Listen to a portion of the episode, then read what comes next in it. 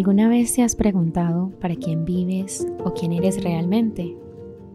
¿Te has dado cuenta de que nos pasamos la vida con un deseo incontrolable de querer agradar a todos, de querer demostrar quiénes somos o cuánto tenemos?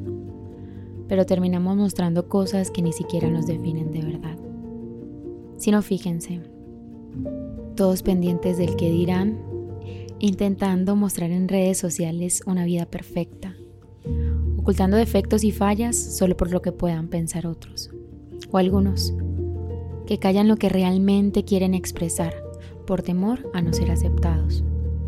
Hay gente viviendo de apariencias como actores de la vida diaria ante un público monótono, un público que nos quiere ver a todos iguales, imitando estereotipos sociales.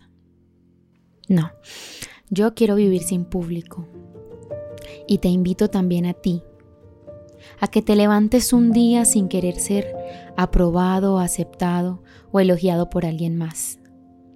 A que apuntes siempre a agradar a Dios. Que ahora te guíes más por lo que dice Pablo en segunda de Timoteo. Que procures con diligencia presentarte a Dios aprobado.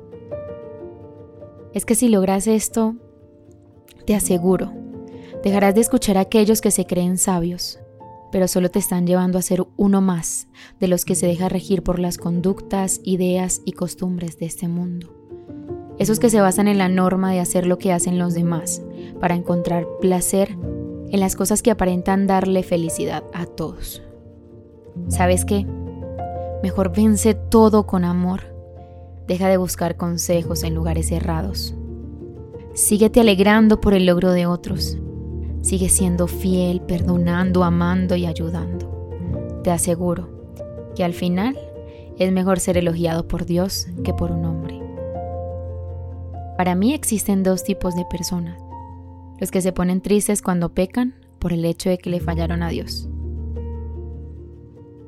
Y los que se ponen tristes solo cuando alguien más descubre su pecado. Entonces no, no les duele pecar, solamente les duele ser expuestos. ¿Tú cuál de los dos quieres ser? A mí me da más temor ofender a Dios que a esta sociedad. Quiero y prefiero ir ahora en contracorriente al mundo. Y sí, claro que a veces dudo, fallo, siento que no puedo o retrocedo, pero procuro que ahora mi vida tenga un solo espectador, Dios, quien me guía con la paciencia de su eterno amor y a pesar de conocerme tal cual soy, se queda aquí, siempre a mi lado, y sigue ahí, siempre al tuyo.